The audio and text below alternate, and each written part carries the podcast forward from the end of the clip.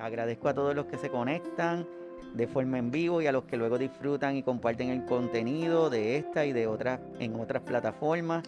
Para todos los que nos acompañan por primera vez, mi nombre es Iván Rodríguez Colón, soy médico de familia y desde aquí le damos la más cordial de las bienvenidas. Así que espero que estén muy bien.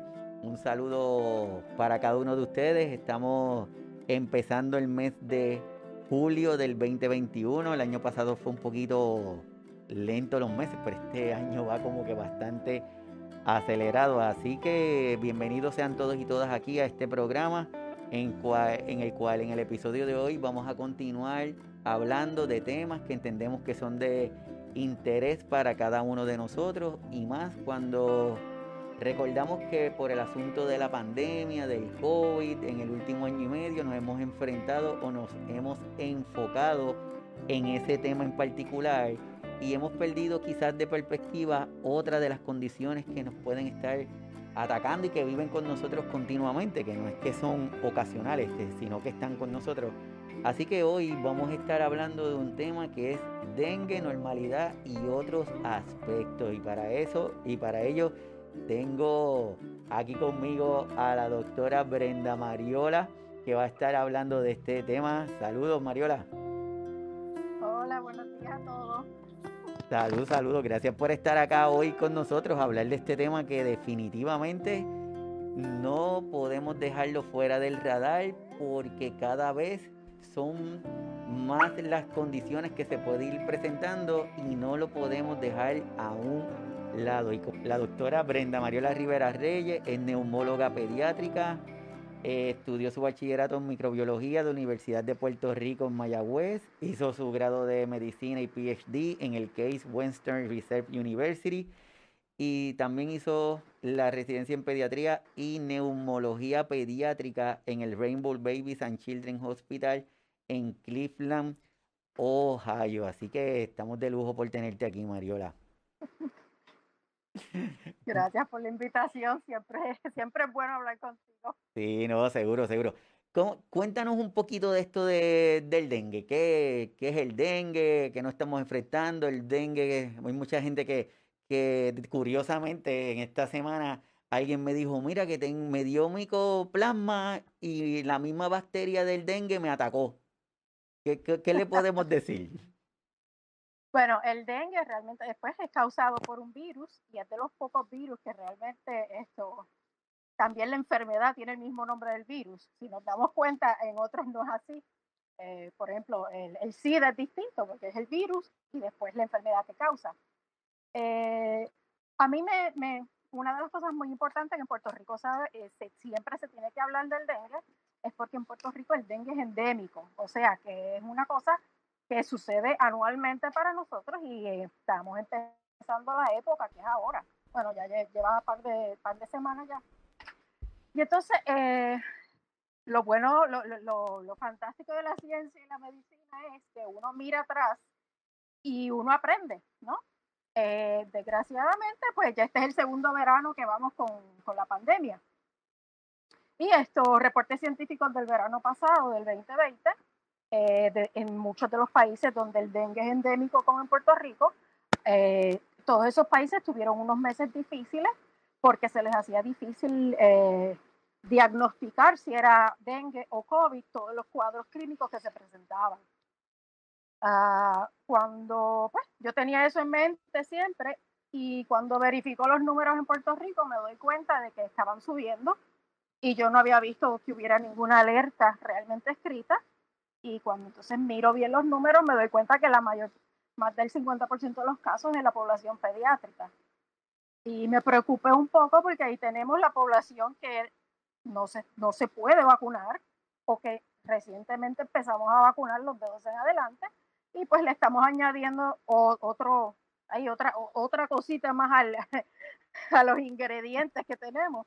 Y pues yo quería, a, mí lo que siempre me gusta es explicarle a las personas qué puede pasar, qué hacer, para que no haya pánico, que no haya histeria. Mira, la doctora me dijo o el doctor me dijo que podía pasar esto. Ya yo sé lo que tengo que hacer. Así que vamos a compartir para tener, reforzamos, el dengue es una enfermedad viral, lo que significa es que causado por un virus, no por una bacteria. Por lo tanto, cuando una persona sufre de la enfermedad de dengue, no se le dan antibióticos, porque el virus, al ser virus, no es algo vivo, así que es importante por ahí empezarlo. Y es aguda porque se transmite por un mosquito que se llama Aedes aegypti. Es común en Puerto Rico y en más de 100 países de las regiones tropicales y subtropicales del mundo. El dengue es endémico en nuestra isla, es decir, está presente todo el año, en mayor o en menor número, en algunos meses más que en otros, pero está presente. Por lo tanto, la enfermedad de contagiarnos o de sufrir de la enfermedad del dengue, estamos en, en riesgo continuo, estamos todo el tiempo en ese riesgo. Pero ¿qué es el, ese mosquito que tanto nos mencionan y como que lo podemos perder hasta de perspectiva? Pero este mosquito le dicen que es un mosquito urbano. Yo creo que eso es importante que no lo perdamos de perspectiva porque vive cerca de la gente, vive en nuestras casas, vive en nuestras comunidades, prefiere los lugares sombreados y frescos, se cría en cualquier envase. Lo volvemos a repetir. En cualquier envase o recipiente que se pueda contener agua. Así que no porque usted tenga una matita en su casa, ahí lo más chévere de show, este, no significa que no le vaya a dar dengue. Es importante que esa agua se mantenga en movimiento para, para evitar eso. ¿Qué tenemos que hablar del dengue, Mariola? Bueno, del dengue, esto lo, ahora, eh, eh, como dije, tenemos que aprender un poquito eh, a diferenciar o tan solo saber los signos y síntomas. Los primeros días los síntomas no son específicos y se comparten con otras enfermedades. Eh, y por eso es que pues, eh, pedimos que si se sienten mal todo eso, que llamen a su médico y verifiquen que todo esté bien. Especialmente, nuevamente repito, los niños que no están vacunados. Porque el dengue es una enfermedad que esto sabemos muy bien, lo que recordamos los anuncios de los años 80 con Daniel Lugo, es una enfermedad que puede tener una, eh, unos desenlaces que no son eh, los mejores, eh, que cuando terminan realmente desarrollando lo que conocemos como el dengue hemorrágico, que puede ser bastante, una, una, condición muy mala, vamos a ponerlo así, y incluso no tan solo en cuanto a muerte, sino deja secuelas en muchos pacientes. y hay, en Puerto Rico yo sé que hay varios casos que hasta el sol de hoy están con, la secuela. Así mismo es. Durante ese, desde el 2000 hasta ahora, ¿cómo ha sido esa cronología de estas enfermedades virales? Pues mira, más o menos eh, hubo una epidemia, un brote de epidemia bien eh, eh, grande del dengue, específicamente en el año 2000. Después de eso apareció el primer coronavirus, así como uno dice, fue en el 2002, que fue el SARS, que viene siendo, ahora mismo tenemos el SARS-CoV-2 y, ese fue el SARS-1.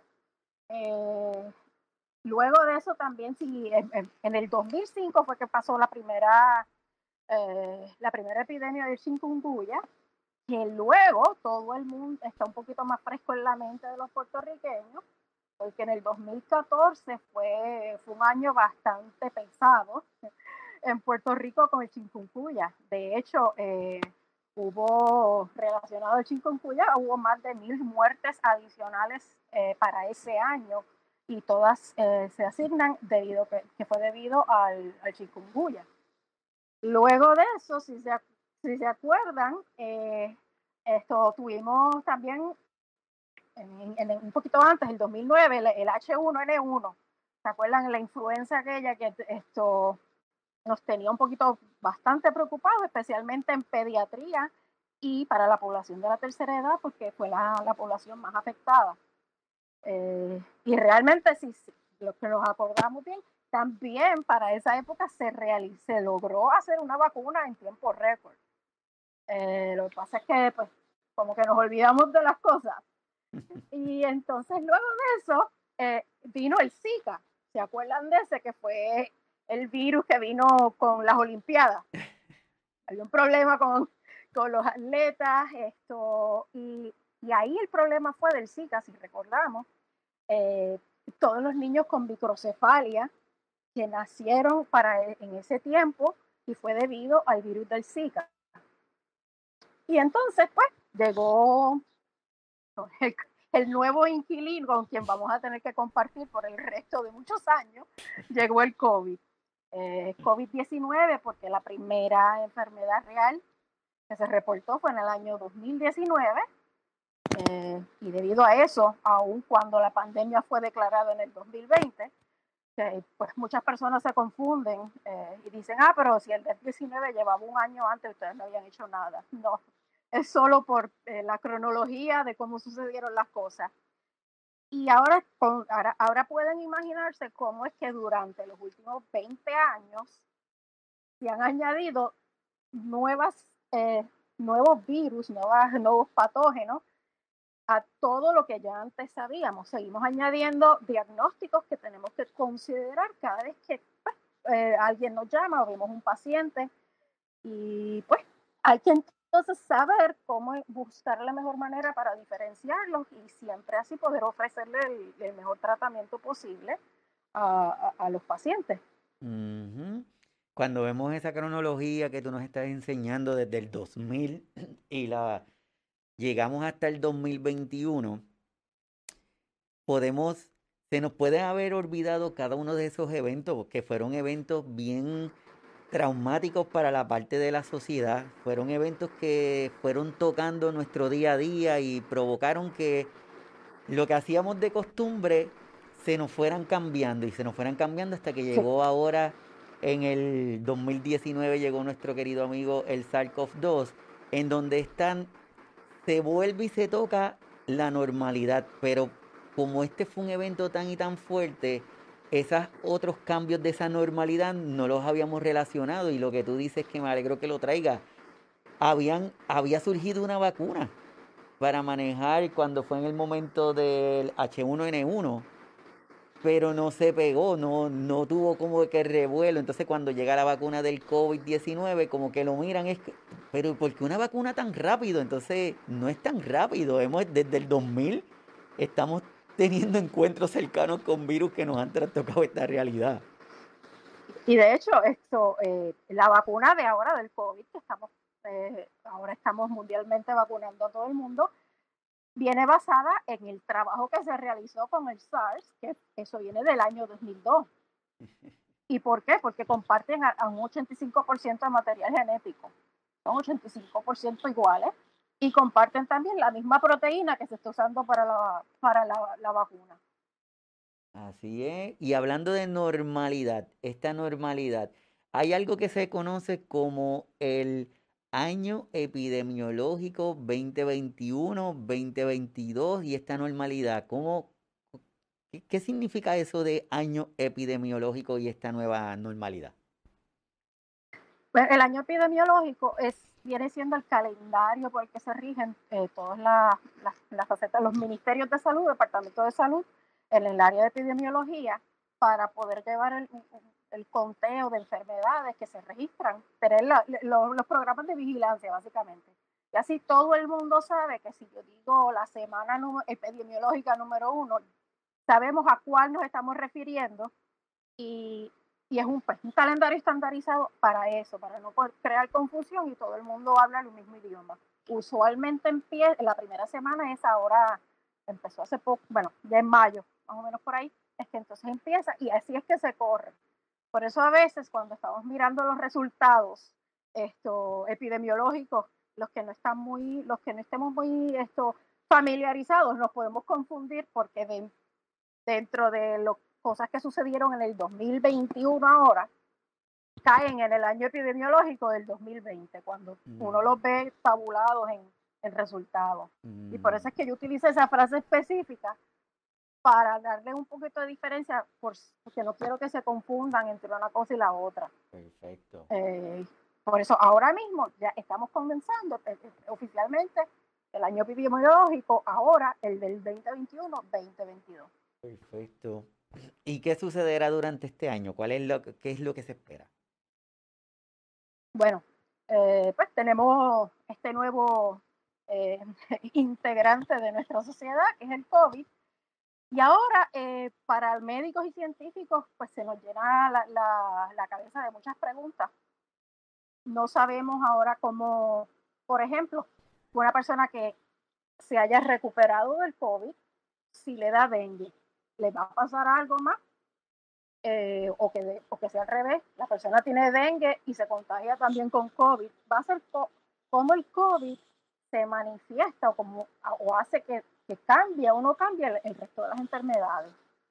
Eh, también hay que, hay que ver que para esto no tenemos muchos datos porque eh, tal parece que todos los virus respiratorios, los virus que andan, se fueron de vacaciones el año pasado y casi no hubo infecciones respiratorias, tampoco hubo muchos asmáticos que hayan tenido un mal año.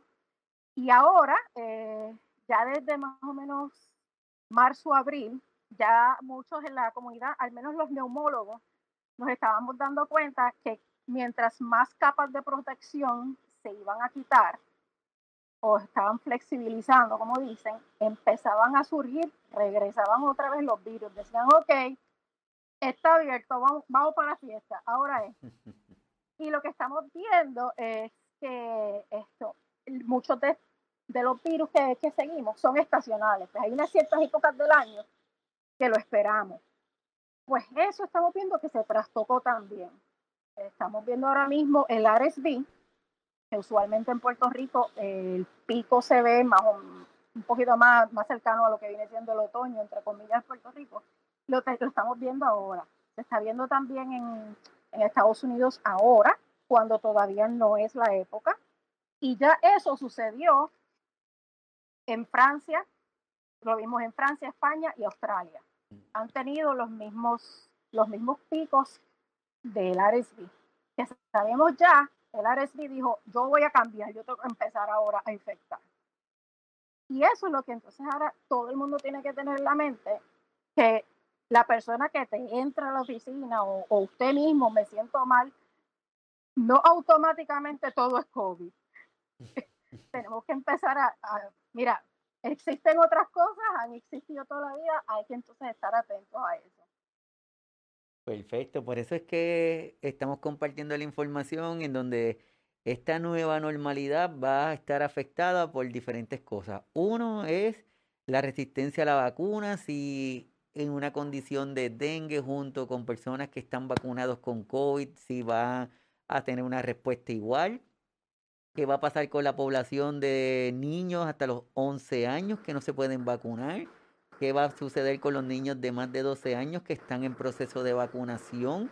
Que me estaba comentando hace poco también estos hallazgos o estas investigaciones que están haciendo en la en Europa en donde están identificando sintomatologías de personas vacunadas ya contra COVID, pero que se enferman. Entonces, esos síntomas nuevos de personas vacunadas que están reinfectados con el COVID son iguales, son diferentes, son la misma, la misma severidad. O sea que esta nueva normalidad nos está poniendo un poquito complicada la cosa. No es como que tienes esto, ah, pues estás enfermo de esto. No, no no es tan fácil. Y quiero compartir de nuevo esta gráfica porque se me hace bien interesante donde dice dengue y enfermedades arbovirales.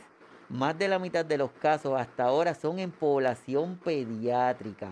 Estado de emergencia ambiental por acumulación de neumáticos en toda la isla. Y de ahí les voy a compartir esta información que la saqué. Esto es una pequeña búsqueda que hicimos de lo que está sucediendo en Puerto Rico, de esta condición de dengue. Y si vemos desde comenzando el año, como dice Mariola, se empezaron a levantar algunas banderitas y empezaron el dengue amenaza la salud de nuestros niños, lo que está comentando Mariola. Luego, el Departamento de Salud registra dos muertes por dengue y detecta un aumento en contagio. Pero eso pasó como que noticias ahí medias escondidas. Luego viene alguien y nos dice, la próxima epidemia, los neumáticos. ¿Por qué están hablando de neumáticos, Mariola? Bueno, porque ahora mismo en Puerto Rico tenemos una seria crisis de la acumulación de neumáticos y es donde se acumula el agua de lluvia que viene siendo donde el mosquito que contagia con el dengue, él va allí, hace fiesta, él está bien contento que estén todas esas gomas en Puerto Rico. eh, dice, yes, ahora tengo casa por todos lados. Y ese es el problema, eh, hasta que una enfermedad no se, no se ataca con una sola cosa. Por ejemplo, sí, le voy, vamos a usar el ejemplo que tenemos ahora. Tenemos la vacuna, pero eso no quiere decir que usted sea Superman. No. Eh, la vacuna, gracias a Dios, es una, un gran arma, pero eso no quiere decir que ahora usted va a llevar una, una vida de locura y no le va a pasar nada. Eh, por eso es que entonces también para el dengue hay que buscar todas las maneras de eh, para, para poder protegernos. Y una de esas es, vamos, hay que hacer algo con las gomas porque tienes que, tienes que eliminar el, donde se reproduce el virus, básicamente. Así mismo es, y ese es uno de los señalamientos que están que en este reportaje, ahí que le estoy enseñando, donde dice, piden no bajar la guardia ante el dengue. Eso fue un reportaje de ayer, donde entrevistaron al presidente del Colegio de Médicos de, de Puerto Rico y están señalando la importancia de esa cantidad de gomas, como decía la próxima epidemia, los neumáticos. Hay un acúmulo de gomas, de neumáticos, de llantas tan grande aquí en la isla que no se sabe qué va a hacer. Y entonces el agua de lluvia es agua limpia y de ahí donde se desarrolla el mosquito que le estamos compartiendo aquí, ese ciclo que tiene el mosquito. Hay, hay una percepción, Mariola, que piensan que donde sale el dengue es agua que está sucia. ¿Esa percepción es correcta o está mal?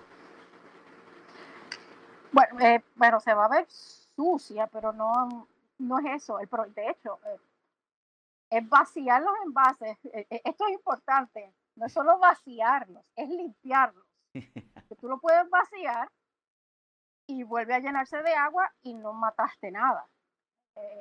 aquí el, y esa es la, una cuando te dan la educación a media, esto es un poco difícil, es eh, vaciarlos y limpiarlos, porque si no, no resolviste nada.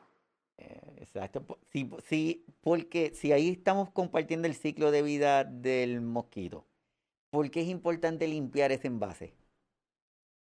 Porque se quedan todos los huevitos, vamos a ponerlo así, se quedan pegados en toda, mm. forman ahí lo que es una capa, más o menos. Bueno, en el próximo aguacero se limpia, sigue viviendo, tranquilo.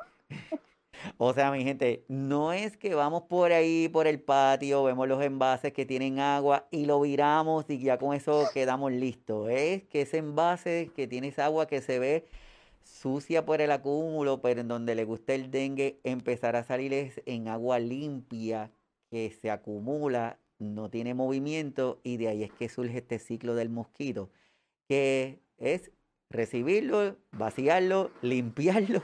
Y entonces así nos estamos garantizando que no, ese, ese mosquito no vaya a salir de ahí. Y si no, y si no lo necesita fuera el envase, lo vira para que no se vuelva a llenar de agua. Perfecto.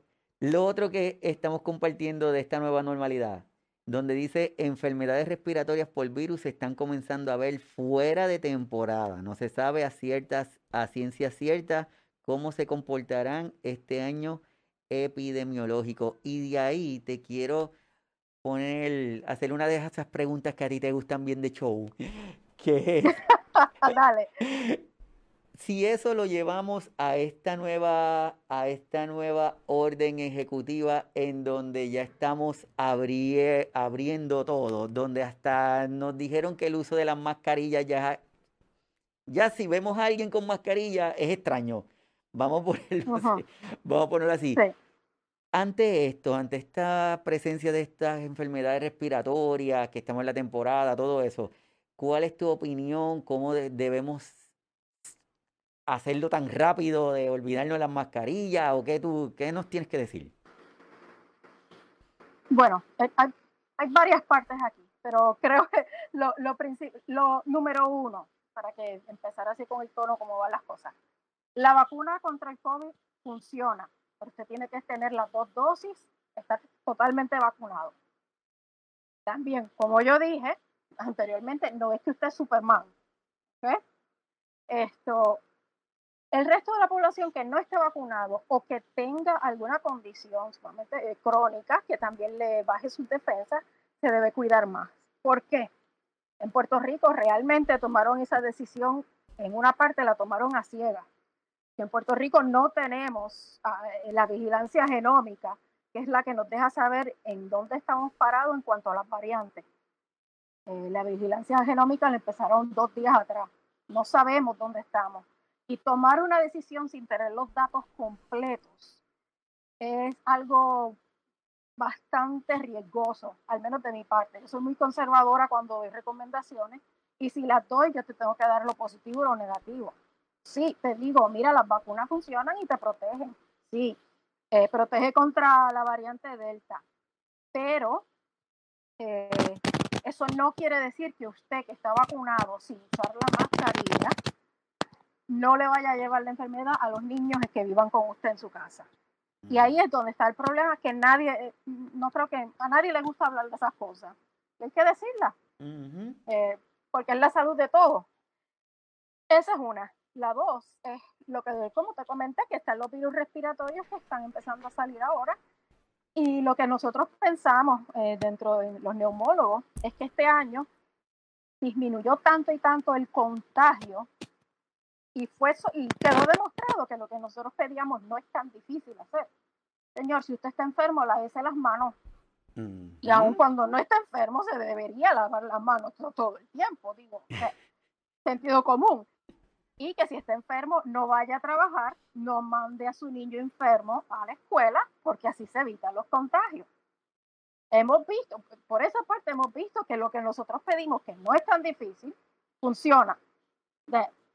no es tan difícil, mira, quédate en la casa dos días y ya. Y eh, para los asmáticos también fue bueno la mascarilla, gracias a Dios, porque para todos los que tienen un componente alérgico en su asma, o por la calidad del aire, los ambáticos dicen que este ha sido el mejor año de su vida. Al tú decir que tú vas a estar bien sin usar la mascarilla, intentar a veces dar un mensaje sencillo, a veces te, tú terminas disparándote en el pie. Por querer hacer las cosas demasiado sencillas y simples y poder tirar fuegos artificiales al final, dentro de unos meses puede que entonces estemos dando para atrás y diciendo, ah, no, porque yo dije eso. Siempre hay que hacer las cosas con los datos existentes. no sabemos una cosa, es mejor decir, no lo sé. O sea que tenemos que tener prudencia. Prudencia al momento. Y es curioso. Y de hecho, yo lo pongo, yo lo pongo en las redes como ok, usted va a tomar una decisión, ok, y lo va a hacer basado en el riesgo que usted como persona está dispuesto. Si usted es el que le gusta hasta tirarse de bungee jumping, pues mire, usted tiene una tolerancia al riesgo que es impresionante. Hágalo. Pero el resto de las personas, pues mire, vaya, procese todo y usted decide. Porque a este punto, si vamos a seguir esperando que nos, el, el gobierno nos diga qué hacer o qué no hacer, no, no vamos a llegar a ningún sitio. Exacto, es importante tener la prudencia, estar pendiente, saber que tener esa precaución y el punto que trae es bien interesante también en que no tomamos en consideración a los niños que no están vacunados, pero esos niños son los que están en las actividades también, entonces no podemos olvidar, olvidarnos de ellos. Como están mencionando condiciones respiratorias, diferentes de ellas, voy a compartir aquí. Hay algunas de estas condiciones, enfermedades que podemos estar enfrentando y cada una de ellas tiene sus peculiaridades, pero tienen muchos síntomas como que se unen. Entre, el, entre ellos, entre el COVID, entre el dengue, el Zika, el chikungunya, estos, estos síntomas que estamos viendo, ¿cómo los podemos describir? Bueno, es más fácil, vamos a empezar por lo común que tienen todas, Ah. Eh, pues entonces eh, eh, decimos, ¿tienes esto? Ok, estamos todavía entre todas. lo que es COVID, dengue, chikungunya e incluso Zika, vas a tener fiebre y rash. Que usualmente, de hecho, para el COVID se ha visto que en muchos de los casos pediátricos el rash ha sido el único síntoma que han desarrollado los niños para luego descubrirse que desarrollan lo que es la parte crónica del COVID, es el que llamamos el long COVID. Por eso ah, quería me, eh, eso porque es importante eh, para, otros, para otros casos. Luego de eso, entonces se empieza a diferenciar un poquito. El COVID viene siendo más un virus respiratorio. Además del de la fiebre y el rash, muchos tienen pues la tos, la falta de aire, cansancio y algunos también van a tener los síntomas gastrointestinales, o sea, vómitos, diarrea, náusea. En otra parte, eh, esto, pues ya dengue no es, los demás no tienen ese componente que es respiratorio, pero para el resto de las cosas, todos los demás entre ellos se parecen. Lo que diferencia el COVID es eso, la parte del principio es respiratoria y lo que lleva a muchas personas a estar hospitalizadas viene siendo la parte de la pulmonía que desarrollan. Y luego de estar enfermos, desarrollan entonces una enfermedad crónica, más crónica, que viene siendo entonces pues el cansancio, eh, falta de energía, otros tienen falta de aire y que les toma, a algunos pacientes les toma meses recuperarse y, y hay otros que todavía no se han recuperado. Y en eso se parece a lo que es el chikungunya. El chikungunya, si recuerdan bien, pues no es respiratorio, pero las secuelas al final, tú me pones un paciente eh, ya con la, etapa crónica de COVID y me lo pones al lado de uno de chikungunya y básicamente tú no los puedes diferenciar si no tomas un, un historial médico. Solo viéndolo y preguntándole los síntomas que tiene en este momento va a ser casi igual. Y ahí es que pues viene, viene la importancia de, por eso es que mencioné lo del rash, porque esa viene siendo una clave para cuando te llegue eh, un paciente y que te diga estos síntomas como que derivaditos, así como que no sé una cosa, y así uno sabe qué es lo que tiene que preguntar para, eh, diferenciarlo. Yo solo añadí el Zika, el Zika ya casi, al menos en Puerto Rico, no, no, no, no lo estamos viendo. Y terminó siendo realmente el Zika, desgraciadamente, pues lo que menciona lo de la microcefalia. Pero entonces, mm. aquí lo que tenemos ahí es el, triunvirato entre el COVID, el dengue y chikungunya, pero los que pues ya están en la fase crónica, porque ya tampoco hemos visto un brote de chikungunya. Mm. Ahora viene lo más, ahora viene entonces el, tú sabes lo como te dice, te la, te la tiraron por otro lado, viene por, por, el otro lado y no estás eh, eh, pensando. Empezamos a vacunar, ¿no? Las vacunas tienen efectos secundarios, ¿sí? Ajá. ¿Cuáles son los efectos secundarios de la vacuna del COVID? Fiebre, dolor de cabeza, cansancio. Otra vez, volvemos a lo mismo. Tenemos muchas, muchas cositas que nos, nos causan lo mismo. Y ahí es que entonces pues hay que ir con calma, hablar, hablar y poquito a poco, no es que es imposible, pero hay que tener un poquito de paciencia, hacer las preguntas correctas y entonces pues ayudar, pero tenemos un montón de cosas ahí que está todo el mundo buscando ser el protagonista. Dentro de eso, ya sabemos que muchos de los síntomas pueden estar relacionados unos con otros, incluso la parte de la manifestaciones de la piel. ¿Qué nos tienes que contar de las manifestaciones de piel? Pues, wow, en, en COVID hemos visto de todo tipo de manifestaciones. En los niños vimos mucho lo que le llamaban los dedos COVID, que eran los, los, deditos de los nenes bien hinchados, rojos, y otra vez, a veces ese era el único síntoma que desarrollaban los niños tenemos todo tipo, no sé si tú estás, eh, se está viendo las imágenes de los distintos, distintos tipos para que la gente tenga una idea. Aparecen en cualquier parte del cuerpo y hay tienen distintas formas y todo eso. Y se parece mucho a los rash, que, a las erupciones de piel, para decirlo en español, que vemos en dengue y en chikungunya.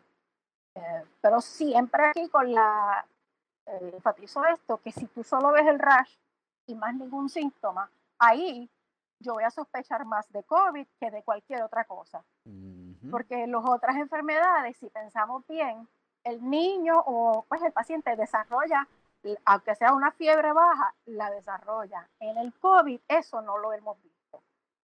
Y esas son las distintas cositas que hay que saber en cuanto a cómo progresan los síntomas que nos ayudan para poder brindar el mejor cuidado. Y esa es una. Si el niño tiene solo el rash, piensa en COVID.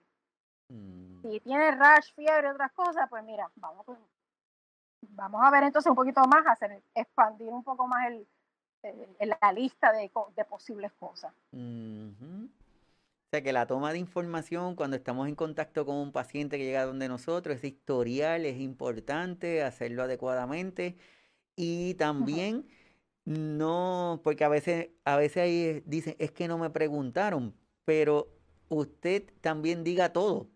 Diga, mire, es que me pasó esto, me siento esto, estuve aquí, estuve allá, me comí, dejé de comer, estuve en contacto con alguien. Usted dé toda la información para que de esa persona quien, quien lo esté evaluando pues tenga pueda tener mayor información y de esa forma aclararlo, ¿verdad? Porque sabemos que es un poquito complicado.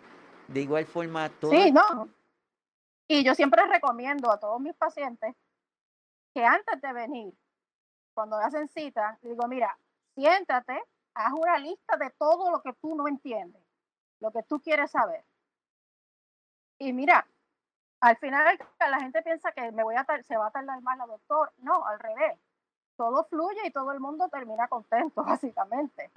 Porque lo que queremos siempre, lo que debe ser, como debe ser, es que el paciente salga de la visita médica mejor de como entró. Quizás no en, no en síntomas, pero al menos sin duda y sin preocupaciones. Como que, mira, el doctor pues me está ayudando, e, estamos en buen camino. No que salga de la oficina más confundido de lo que entró. Así es, eso es, vital y también nos acordamos que hace algún tiempito atrás también cuando empezaron las poblaciones pediátricas a tener síntomas por lo del COVID, empezó a surgir el tema este del síndrome inflamatorio multisistémico que lo empezó a atacar. Entonces, te pregunto, un pacientito pediátrico que tiene o que sufre de dengue, puede presentar esta misma sintomatología que la compartimos ahora para que la tenga, puede compartir este mismo síntoma. Sí, eh, comparten síntomas y por eso pues como pueden ver lo que los estén viendo los slides, sí, eh, y, puse ahí la lista y hay este síndrome en los niños, este síndrome inflamatorio, lo, eh, lo curioso, vamos a ponerlo así, es que se desarrolla semanas después de que el niño haya estado infectado. Y, real, y, vienen siendo infectados asintomáticos realmente este punto, muchos de ellos.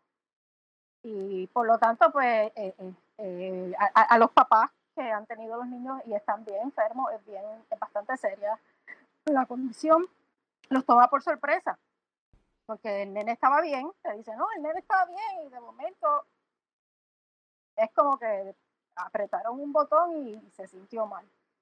Y se parece mucho a otra enfermedad que hay en otro síndrome, vamos a decir, el Kawasaki, que es el niño, mm. eh, que también es, basta, es así, eh, es impredecible cuando sucede.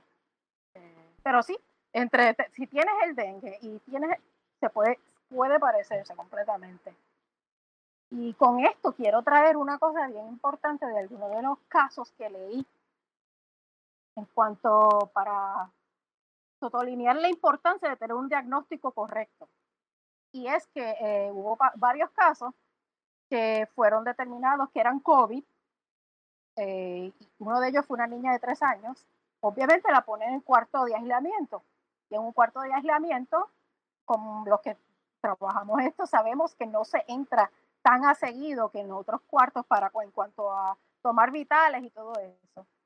Eventualmente resultó que la niña realmente no tenía COVID, era dengue y se atrasó un poco su tratamiento solo por eso, porque al no estar constantemente siendo evaluada como el resto de los pacientes que no están en aislamiento, se tardó un poco el diagnóstico por eso mismo, porque no vieron el desarrollo del rash y otras y otras eh, y otros signos y síntomas.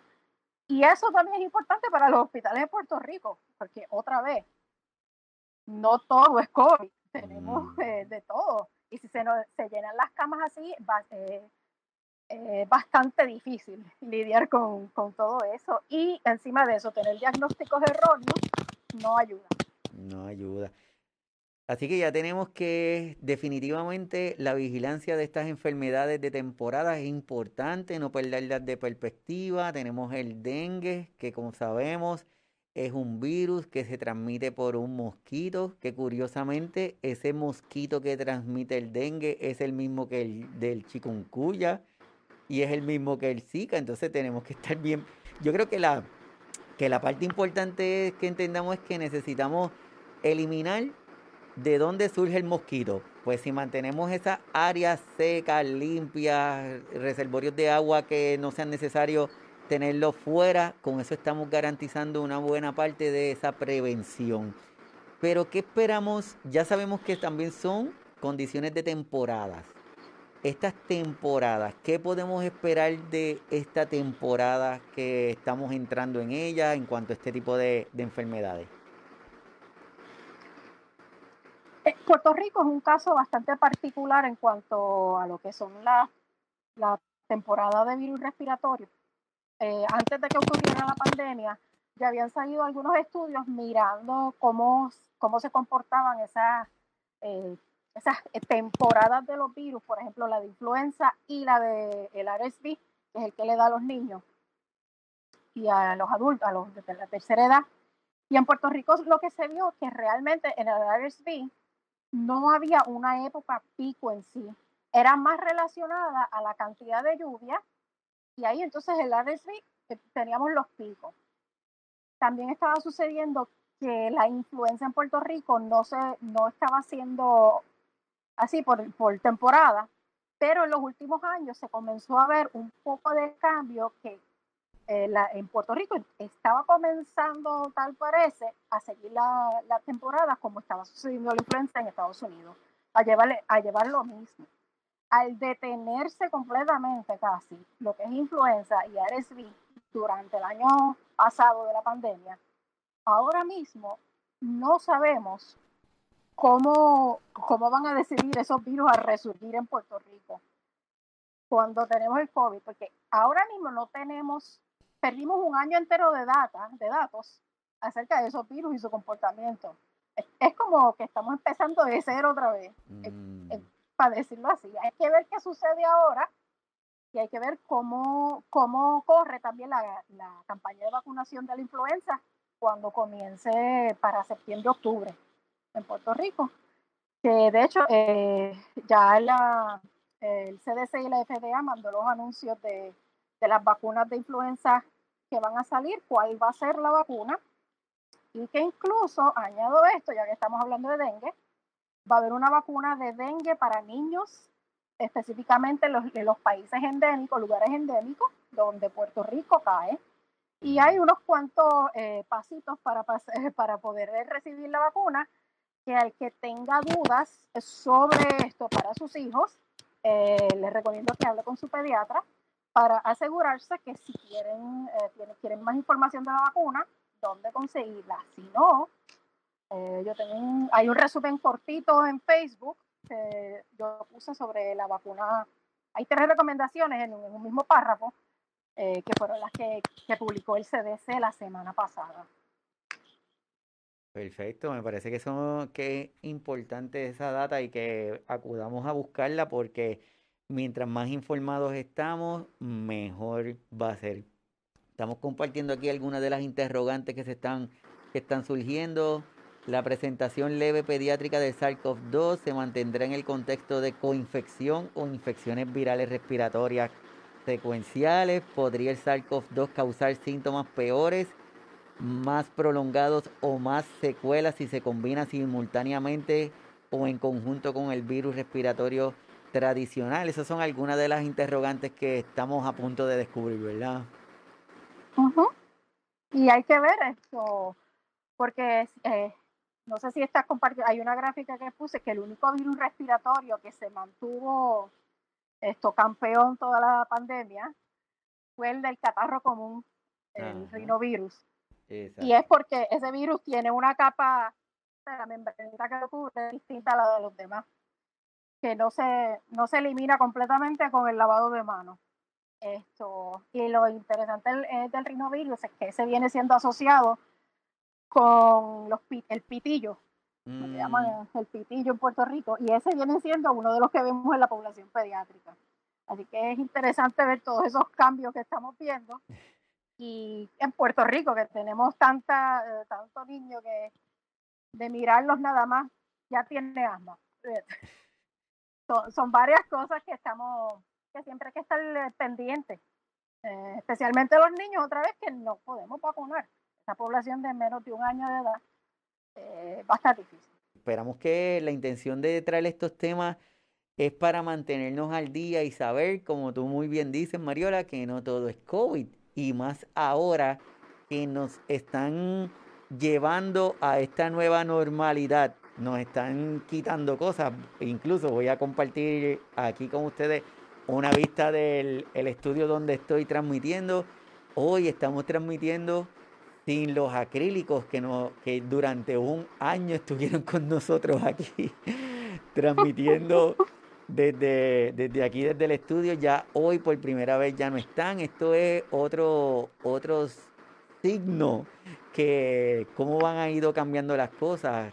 Todavía tenemos un poquito el temor y del uso o no utilizar la mascarilla. Así que la, la recomendación es que cada uno de nosotros seamos prudentes porque puede ser que de momento empecemos a tener algunas preguntas como por ejemplo, ya que nos están diciendo que no utilizamos las mascarillas, que vamos a los sitios, no tenemos la toma de temperatura, ya está en algunos sitios quitaron las máquinas para tú utilizar el, el hand sanitizer, entre otras cosas, ya vamos a dejar de lavar los alimentos cuando regresamos a nuestras casas ya vamos a dejar de tener las medidas de prevención que teníamos con el COVID, la, vamos a dejar.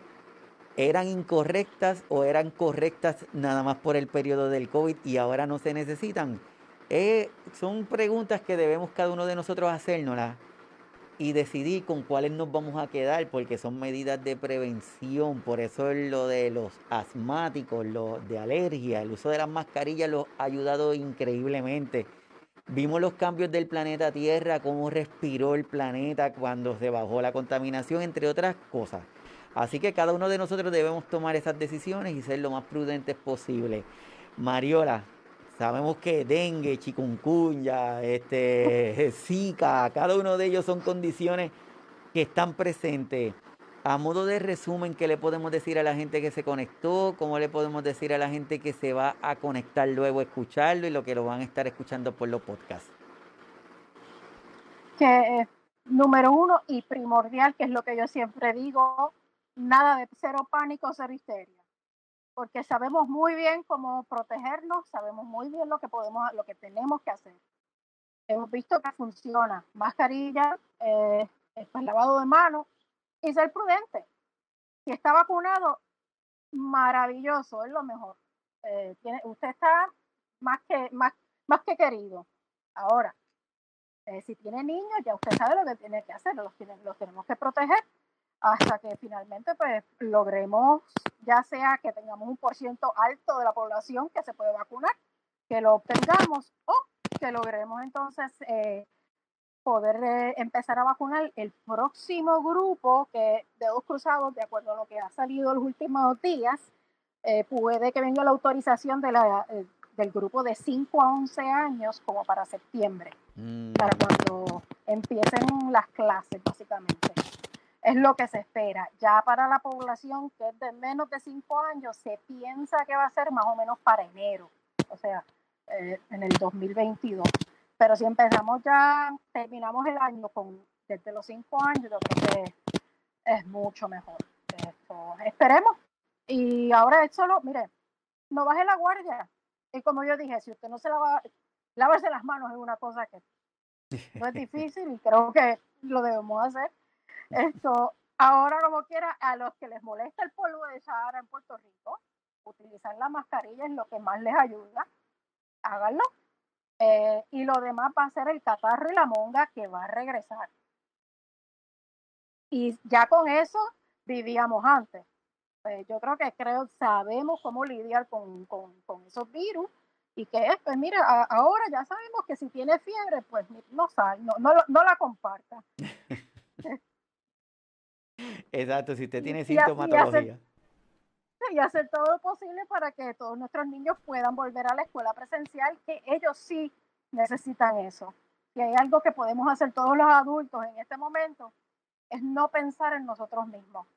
Es pensar en los niños, que somos nosotros los que los tenemos que ayudar a que ellos logren su normalidad.